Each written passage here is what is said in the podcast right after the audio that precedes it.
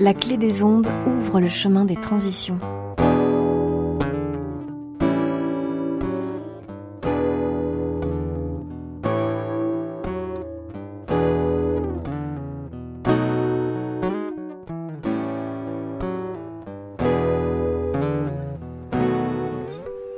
Oh oh oh, je vous salue bien haut, vous qui nous écoutez.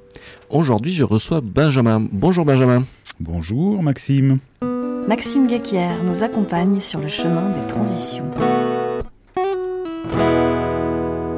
Alors Benjamin, euh, tu fais partie du CRID, mais qu'est-ce que le CRID Alors le CREED, qui s'écrit C-R-E-E-D, donc c'est CREED en anglais, qui a l'énorme avantage d'être un acronyme qui marche en anglais et en français. Le CREED, c'est le Center for Research and Expertise on Education and Development, qui veut dire en français Centre de recherche et d'expertise sur l'éducation et le développement. Ça m'a valu pas mal de mots de crâne de trouver un acronyme qui marche en anglais et en français. J'imagine. Mais je suis très satisfait parce qu'en plus, je pense qu'il est assez clair puisqu'il s'agit d'un centre de recherche et Mhm. d'expertise qui est spécialisé sur les deux thématiques que sont l'éducation et le développement. Donc concrètement, il s'agit d'une structure euh, privée, hein, Mhm. euh, type euh, bureau d'études, qui travaille dans un domaine bien spécifique qui est celui de la coopération scientifique et académique avec les pays en développement. L'idée générale, c'est que le développement, ça ne vaut pas que pour des services de base ou des euh, thématiques euh, qu'on peut avoir l'habitude de voir dans les ONG ou euh, dans le monde humanitaire, mais aussi le développement de la connaissance, de la recherche au sud. Parce que dans le monde, on constate quand même que les connaissances qui sont le plus souvent diffusées sont produites dans les pays du Nord. D'accord. Et c'est un de nos combats de promouvoir une diversité des connaissances. Voilà. Ben oui, parce qu'effectivement, au sud, ils, ils savent faire des choses que nous, on ne sait pas faire. Absolument. Et donc, du coup, le, faire remonter ces informations, euh, je pense que c'est très intéressant. euh. Oui, c'est intéressant et souvent, euh, je pense que tu as eu dû euh, le rencontrer assez souvent avec les gens avec qui tu parles. Euh, quand on a l'opportunité d'aller dans des pays qualifiés de- en développement ou pauvres, eh bien, on apprend énormément de choses. On apprend énormément de choses euh, sur la vie en général, sur Mhm. euh, soi-même. Et euh, moi, je trouve ça dommage qu'il y ait une domination des pays occidentaux sur la production de connaissances. Et je pense que c'est exactement comme pour la biodiversité, très important d'avoir une diversité des, des connaissances. D'accord. Et donc, du coup, tu es en lien avec des universités des pays africains, par exemple? Oui, absolument. Oui, oui. Et du coup, vous produisez, enfin, vous participez à la production de thèses euh, universitaires euh, des universités euh, africaines Enfin, Alors à la production de thèse, oui, indirectement. Mhm. Les- on, va, on va parler, j'imagine, un peu plus des Mhm. activités, mais on participe à des programmes de bourse de thèse. Mhm. Ouais. Euh, notamment à travers des formations, des formations à la rédaction de projets, des formations à la rédaction scientifique, des formations à toutes les activités qui sont nécessaires pour faire de la recherche, mais qui ne sont pas purement scientifiques. Alors ça, faut peut-être expliquer Ouais. un peu, mais euh, le, le principe, c'est que aujourd'hui, pour faire de la recherche, donc pour Mhm. produire des connaissances, bah, faut pas seulement être un bon scientifique, Mm. parce que il faut euh, commencer par savoir écrire un projet. Et écrire un projet, c'est pas écrire de la science. Mm. C'est répondre à un cahier des charges, parce qu'il y a des appels d'offres, etc. Et euh, il faut ensuite euh, bah, que ce projet soit financé. Quand le projet est financé, est, est financé, il faut savoir gérer des ressources Mhm. humaines, financières. Et ça aussi, ça n'a rien de scientifique. Et c'est parfois très compliqué pour des scientifiques. Ensuite, bon, on réalise la recherche. Mhm. Il faut savoir communiquer. Il faut savoir écrire ensuite à nouveau euh, un papier. Il faut savoir euh, partager les connaissances. Quand on est sur des problématiques de développement, il faut savoir aussi euh, les transmettre, ces connaissances, sous une forme qui doit être différente. Mm. Parce que essayer de passer un article scientifique à un décideur politique, Mmh. vous aurez des, des yeux, un, un sourire poli et, et, des grands yeux ahuris ensuite. Donc il y a une forte tendance euh, qui, je pense, est la bienvenue et je dirais même assez urgente, euh, qui encourage les scientifiques à mettre en forme les résultats de leurs recherches de façon à ce que ce soit plus facile à comprendre, tout simplement. D'accord. Pour, surtout pour des gens qui, se, qui sont ou qui se pensent en tout cas très très très très occupés et, euh, assez peu disponibles pour lire une quinzaine de pages. Quoi. D'accord. Mais très bien, on va écouter euh, une chanson euh, et on va revenir vers toi, Benjamin, pour en savoir plus sur cette activité. À de suite.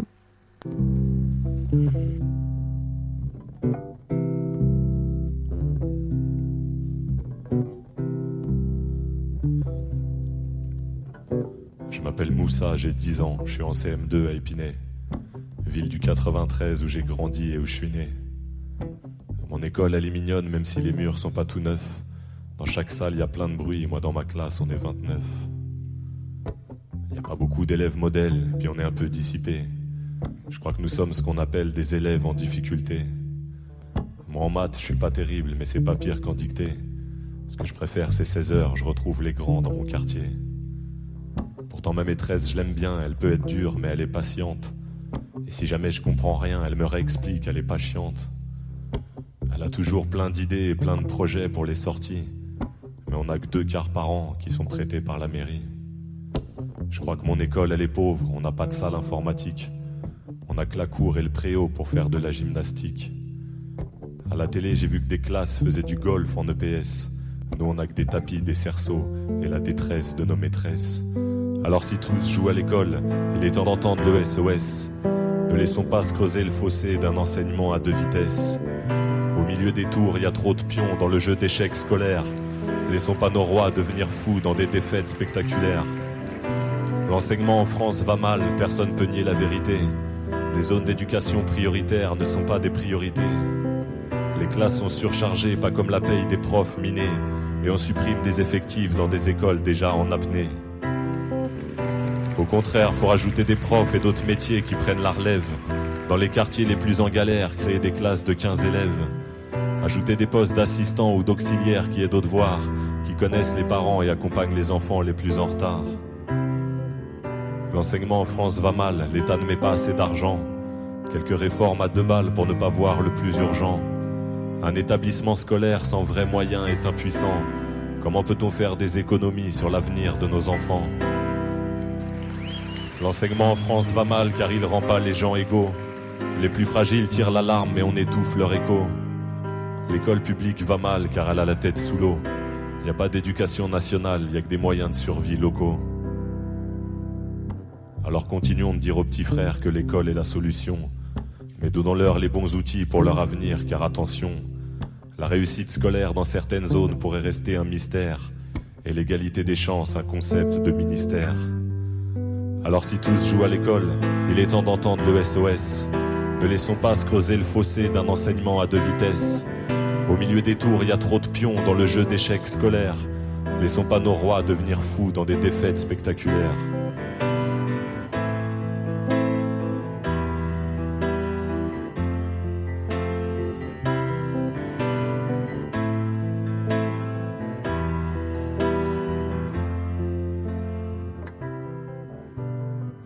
Moussa, j'ai 10 ans, je suis en CM2 à Épinay, ville du 93 où j'ai grandi et où je suis né. C'est pas de ma faute à moi si j'ai moins de chances d'avoir le bac. C'est simplement parce que je vis là que mon avenir est un cul-de-sac. Et bonjour Maxime. Bonjour. Alors, qu'est-ce qu'on vient d'écouter aujourd'hui? Alors le titre, euh, la chanson que nous venons d'écouter a pour titre Éducation nationale, c'est de- du, de- du chanteur, euh, du slammer Grand Corps Malade. C'était dans un contexte de, ré- de révision de la loi sur l'éducation nationale. L'artiste essayait en effet de décrire euh, dans cette chanson l'inégalité des chances sur le terrain dans le secteur éducatif. Merci Maxime. L'association Dynamo s'écoule sur le chemin des transitions. Donc je me retourne à nouveau vers toi, euh, Benjamin, donc du coup euh, du euh, CRID.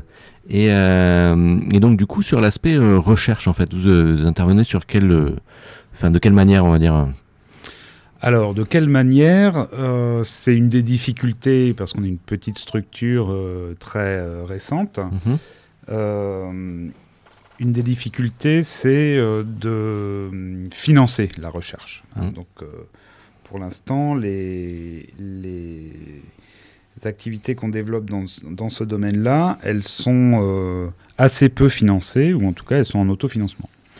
notre objectif, c'est de produire des connaissances qui vont nous permettre de mieux travailler euh, et de mieux remplir nos objectifs euh, en termes d'expertise. Donc, ce centre de recherche et d'expertise, on, on essaye de créer un cercle vertueux entre euh, les sujets de recherche sur lesquels on travaille et l'expertise qu'on peut vendre, puisque étant une structure privée, ben, il faut bien qu'on rentre de l'argent.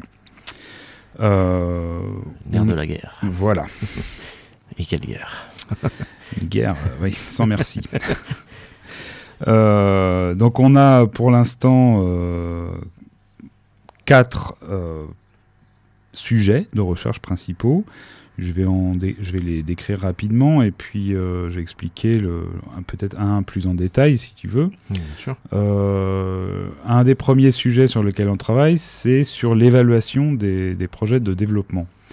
Et notamment sur l'hypothèse que, enfin, sur la base d'un constat qui est que l'évaluation euh, telle qu'elle se pratique aujourd'hui n'est pas efficace. Euh, c'est-à-dire, pour dire les choses simplement, euh, aujourd'hui, quand une structure met en place un projet de développement, en général, c'est un, format de trois ans.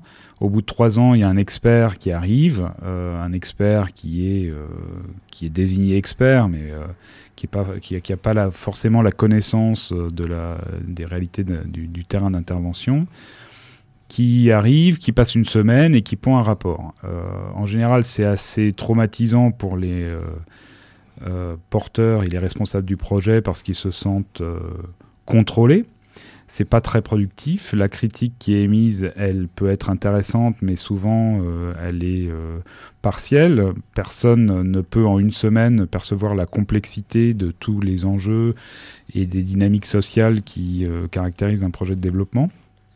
Et donc, nous, on travaille avec une organisation qui s'appelle Global Development Network, qui est basée mhm. en Inde on travaille sur l'hypothèse qui serait beaucoup plus efficace de euh, mettre en place ce qu'on a appelé, bon, euh, pour l'instant c'est pas très beau, mais enfin quelque chose qui serait comme une évaluation euh, par le mentorat, voilà, ou alors du mentoring évaluatif, disons. Enfin, le, terme reste à, définir plus précisément. Mhm. L'idée étant que les porteurs du projet, ils sont accompagnés tout au long de la mise en œuvre du projet euh, par un, mentor, un mentor, mmh. un mentor, je sais pas comment on dit, voilà, euh, qui va leur apporter un regard externe, un regard frais, euh, éventuellement des informations qui leur permettent de sortir un peu la tête du guidon. Parce que pour tous ceux dont je fais partie qui ont eu à mettre en œuvre des projets, bah, c'est vrai qu'entre euh, la réalisation des activités, les rapports avec les partenaires, les obligations administratives, la bureaucratie, quand c'est financé par l'Europe notamment, euh, c'est vraiment pas une vue de l'esprit de dire qu'on a la tête dans le guidon et qu'on n'a pas du tout le mmh. temps de lever le nez et de regarder un peu ailleurs et mmh. tout ça. Et le mentor, il va apporter ça. Il va apporter ça, il va apporter d'autres choses aussi, notamment sur tout ce qui concerne les plans de durabilité, donc comment on fait euh, en sorte que le projet euh, dure après la fin du financement. Il va aussi apporter une expertise sur la définition des indicateurs et tout ça. Tout un tas d'éléments assez techniques, mais enfin qui sont pas du tout évidents pour euh, des gens qui ont simplement envie de, changer les choses dans leur environnement. D'accord. Donc ça, c'est une première thématique de recherche, mhm. mentoring évaluatif. On travaille aussi sur une notion de contextualisation de la recherche en Afrique, euh, c'est-à-dire comment euh, améliorer l'appropriation des outils de recherche par les euh, pays africains, notamment en sciences humaines et sociales, et en particulier en économie. On constate qu'on a beaucoup de difficultés à avoir des données fiables dans pas mal de pays d'Afrique, francophones en particulier, et que les seules données qu'on trouve bah, sont produites par la Banque mondiale, le FMI ou des, des- des organisations internationales euh, de ce type. Ça, c'est pareil, c'est quelque chose qu'on développe avec GDN sur euh, l'importance de développer la recherche euh, avec, euh, par les Africains, avec les Africains en Afrique, et notamment sur ces questions qui ensuite, de, sur ces questions de données socio-économiques qui ensuite servent à orienter le- la définition des politiques publiques. Mhm. On travaille aussi sur les technologies de l'information et de la communication adaptées à l'enseignement, notamment les MOOCs, dont vous avez certainement entendu parler, qui veut dire euh, Massive euh, Open Online Courses. Les, alors en français, c'est des des cours en ligne. ou blocs, euh, je sais plus, quelque chose comme ça Cours en des ligne. cours en ligne massifs et ouverts, voilà. Mm. Euh, et là, on a une, une approche un peu critique, euh, qu'on espère constructive aussi. L'idée, c'est de se poser la question si ces cours en ligne sont une vraie innovation et permettent un- une démocratisation de la connaissance Mhm. Ou euh, peuvent potentiellement servir aussi d'une occidentalisation du monde, sachant que ça, ça transforme le monde en marché euh, global euh, pour euh, les gros gros producteurs de formation. Mhm. Et quand on voit les, les tendances de certaines universités américaines, euh, ça peut être un. ça- enfin, je pense que ça se justifie de poser ces questions-là. Et on essaie d'identifier dans quelle mesure ce type d'outil peut vraiment constituer un approfondissement démocratique de, de- de la connaissance, de l'enseignement, Mhm. euh, et pas simplement euh, élargir euh, le marché de, de la connaissance aux, aux populations pauvres. quoi. Et euh, enfin, d'une façon plus globale, hein, assez transversale, on travaille sur ce concept de sapiodiversité. Alors ça, c'est un truc un peu maison, mais c'est l'avantage d'être indépendant et entièrement libre, c'est qu'on peut euh, bah, faire un peu ce qu'on veut. Et, Ouais. et si on a envie de jouer à inventer des concepts, on a le droit. C'est aussi le principe de la recherche, de- d'avoir, de- voilà, de laisser libre cours à la créativité, à l'imagination. Mhm. Mais en fait, c'est pas bien compliqué. C'est euh, un concept qui est très comparable à celui de biodiversité, Mhm. euh, qui est plus connu. hein, la diversité, en gros, de la vie, quoi. Mhm. Euh, disons, euh, si on regarde dans notre environnement, bah, il y a. et puis bon, c'est un, c'est un, un peu en crise en ce moment. Mhm. je pense que c'est c'est connu. Mais on- nous, on se dit est, au- comme il est important d'avoir une diversité de, de, de plantes, d'animaux, de- d'écosystèmes, Mhm. euh, eh ben, on, on pense qu'il est très important d'avoir une diversité de connaissances aussi. Et que, euh, notamment, toutes les connaissances produites dans les pays en développement ne sont pas suffisamment valorisées, pas suffisamment visibles. Euh, quand on regarde les chiffres hein, sur la production scientifique dans le monde, bah, euh, c'est assez, euh, c'est assez clair. L'Afrique représente euh, 5% ou moins, moins de 5% de la production scientifique. Mhm.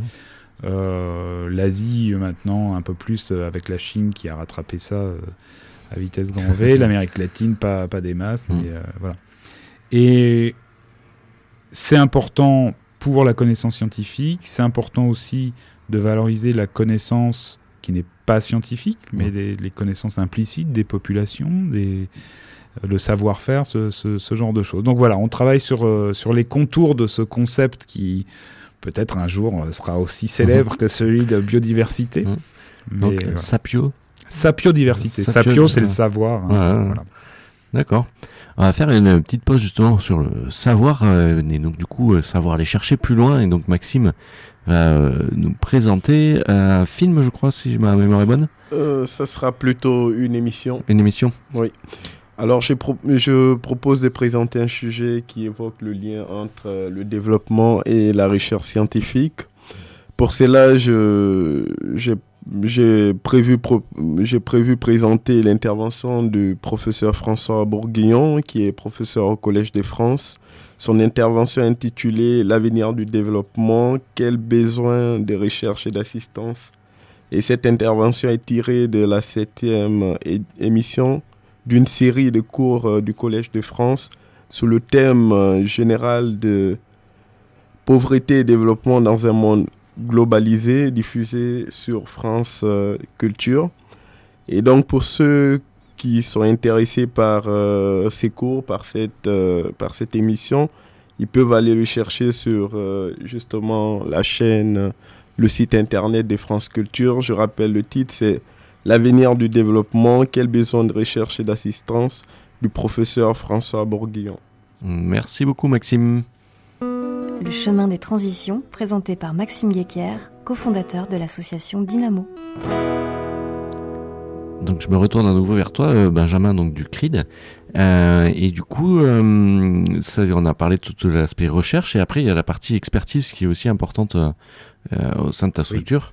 Et du coup, en quoi consiste-t-elle? Alors l'expertise effectivement est très importante puisque c'est quand même ça qui nous permet d'être d'être je dirais, audacieux, ou en tout cas d'avoir la totale liberté de passer un peu de temps à travailler sur des concepts comme celui de la sapiodiversité. D'accord. voilà, et euh, dans l'expertise, ben, je vais prendre euh, un, un, domaine qu'on réalise beaucoup, c'est de l'évaluation, justement. Et c'est pour ça qu'on sait un peu de quoi on parle, c'est qu'on en a fait pas mal de l'évaluation de projets. Alors c'est de l'évaluation qu'on appelle ex ante, c'est-à-dire avant que les projets soient financés. On n'en parle pas forcément beaucoup, mais euh, quand l'appel d'offres lance un projet, un appel d'offres, quand l'Union européenne, pardon, lance un appel d'offres destiné à des ONG, mhm. euh, il y a une enveloppe euh, qui va permettre de financer, j'en sais rien, je dis n'importe quoi, 60 ONG. Ils, ils lancent un appel d'offres, ils vont recevoir 2000 projets. Il y a euh, toute une industrie qui existe pour évaluer ces projets. Mmh. Alors, euh, en général, ça passe par des bureaux d'études euh, à, Bruxelles qui ont leur relais, qui embauchent des experts un peu partout dans le monde, qui sont théoriquement censés donner un avis pertinent mmh. sur le projet. Donc, c'est ce qu'on appelle l'évaluation ex ante. Mmh. Donc, ça, on fait ça. Il y a de l'évaluation ex post, où là, on travaille sur une évaluation euh, une fois que les projets sont réalisés, mhm. ou alors parfois euh, à mi-parcours, au milieu du projet, il y a bah voilà, un expert qui arrive, qui, regarde, qui donne son avis, qui vérifie euh, deux, trois trucs et qui théoriquement doit permettre d'améliorer de, la suite du projet. donc ça, on le fait un peu. Moi, je ne suis pas hyper fanat de l'évaluation ex post, en tout cas sous cette forme-là.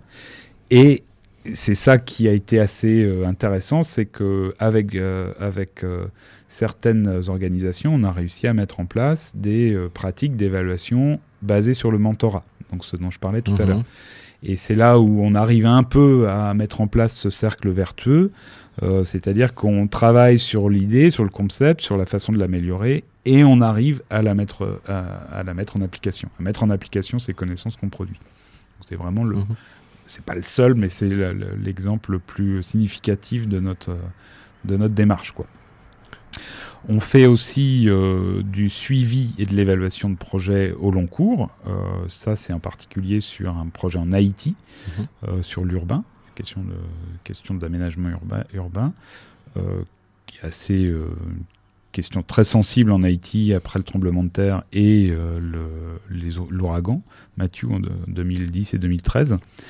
Euh, donc c'est un pays assez compliqué à ce niveau-là. Mm. Et là, c'est pareil, on fait du suivi euh, sur 5 euh, ans de ce projet-là. On fait beaucoup de formulation de projets. Là, on aide des équipes alors, de plusieurs nationalités. Je vais donner un exemple concret.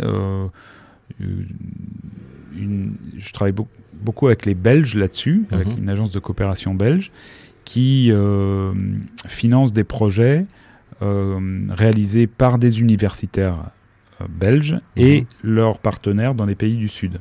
C'est d'ailleurs comme ça que cette, idée, cette, cette aventure haïtienne a commencé, où j'ai accompagné une équipe d'urbanistes et d'architectes belges qui mhm. voulaient monter un master en aménagement du territoire en Haïti, avec l'Université d'État d'Haïti. Mhm. Là, quel euh, service, quelle est l'expertise qu'on vend? Euh, un, travail d'aide à la formulation, c'est-à-dire que pendant une semaine, il y a une dizaine d'universitaires euh, belgo-haïtiens mhm. qui sont réunis et qui vont réaliser divers exercices pour qu'à la fin de la semaine, on ait les contours du projet. là, en l'occurrence, un projet de master en aménagement du territoire en Haïti. D'accord. On fait aussi beaucoup de formations. notamment, et c'est le, le, troisième type d'activité parce qu'on essaye de le développer là pas seulement en répondant à des appels d'offres, donc on est en étant, euh, en étant prestataire de service, disons, mhm. mais on essaye aussi d'être proactif euh, là-dessus, notamment dans le cadre d'un projet européen qui s'appelle WANASI, et ça c'est en Asie du Sud-Est.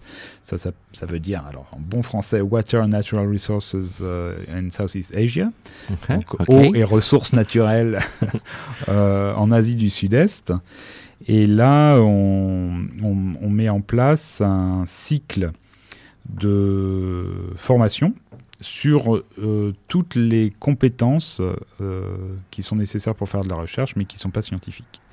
Alors, on a fait la première à Phnom Penh sur la genèse d'un projet de recherche. Mhm. La seconde a eu lieu ben, il y a deux semaines euh, à Bangkok sur la rédaction d'un projet de recherche où là, ben, on réunit une vingtaine de jeunes chercheurs d'un consortium de neuf institutions d'enseignement supérieur en Asie et euh, on travaille avec eux leur projet de recherche.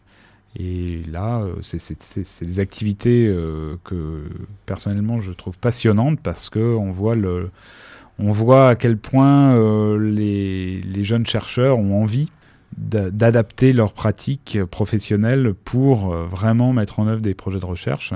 Et c'est hyper agréable de travailler avec des étudiants, enfin des étudiants, c'est souvent, souvent des gens assez âgés, hein, mmh enfin âgés, euh, je, suis mal placé pour dire ça, mais qui ont, euh, disons, 35-40 euh, ans dans, ces pays. Qui n'ont pas toujours des doctorats, mais certains ont le doctorat, et donc ils ont très envie de faire avancer leur carrière.